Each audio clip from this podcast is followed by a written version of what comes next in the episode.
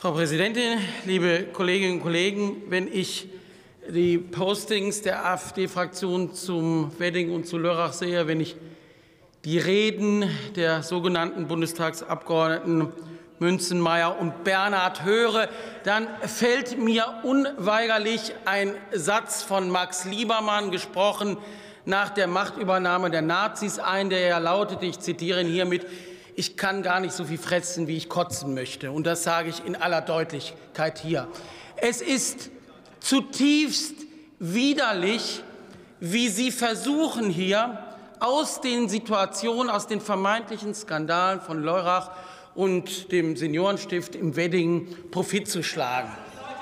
Und es ist vor allem sehr bezeichnend, dass Sie sich ansonsten doch überhaupt nicht interessieren für die Rechte von Mieterinnen und Mietern. Und Sie haben sich bisher auch nicht hervorgetan durch besonderen Einsatz für Senioren. Und Sie sind auch nicht Vorkämpfer für die Lage von Menschen in Armut. Im Gegenteil. Aber genau in diesem Moment nur aus dem Grunde, dass sich das nutzbar machen lässt für das Flüchtlingsthema. Wir sagen jetzt an der Stelle auch immer, Sie spielen die Gruppen gegeneinander aus, aber ich glaube, das ist viel zu harmlos. Sie verachten nämlich, und das ist die bittere Pointe des Ganzen, Sie verachten die 81-jährige Seniorin, deren vermeintliche Anwälte Sie sind, genauso wie den geflüchteten Mann aus, aus Afghanistan. Und zwar warum? Ihnen ist doch völlig egal, auf Deutsch gesagt, scheißegal, wie es diesem Mann geht. Das interessiert Sie überhaupt nicht.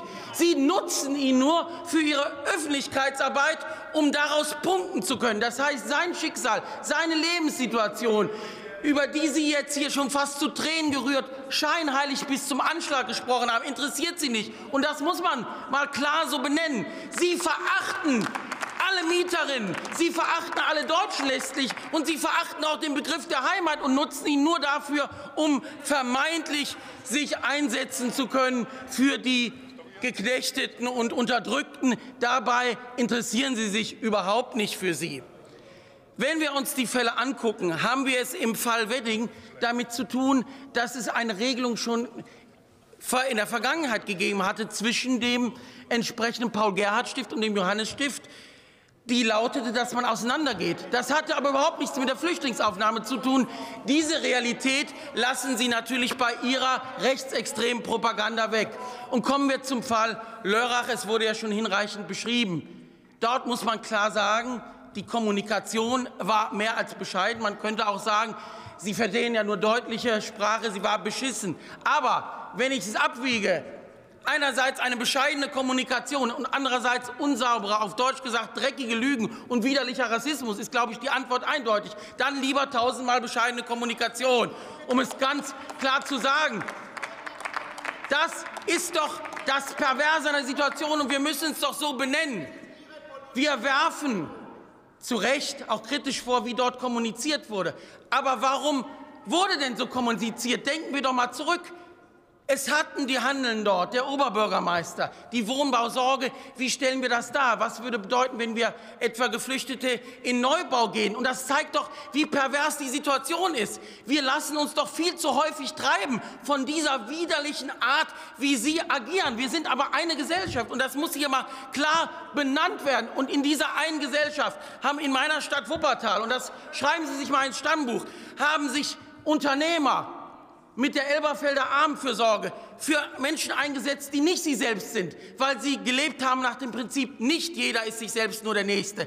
Es haben Handwerker, Arbeiterinnen sich für Arbeitsschutz von Kindern eingesetzt, weil sie auch nicht nur an sich dachten, sondern an andere. Es haben heutzutage Aktivisten christlicher Art wie humanistische und wiederum mittelständische Unternehmer dafür gesorgt, dass Menschen Zukunft haben durch Arbeit, dass sie vernünftig Unternehmen führen, die nicht nur am Kapitalismus orientiert sind. Alle haben so agiert, weil sie eben nicht nach ihrem Prinzip leben, das Neid dominiert, dass es mir gut geht, wenn es anderen schlecht geht, weil sie wie eine Gesellschaft denken. Und das müssen wir hier einmal klar machen. Es ist keine Leistung von ihnen, sondern es ist mickrig, es ist erbärmlich, es ist unterirdisch, auf Neid zu setzen, auf Missgunst zu setzen, auf zu sagen, nein, 81-jährige Frau, mich interessiert im Grunde gar nicht, wie es dir geht. Die Entwürfe, die wir machen als Gesetze, verbessern deine Situation nicht.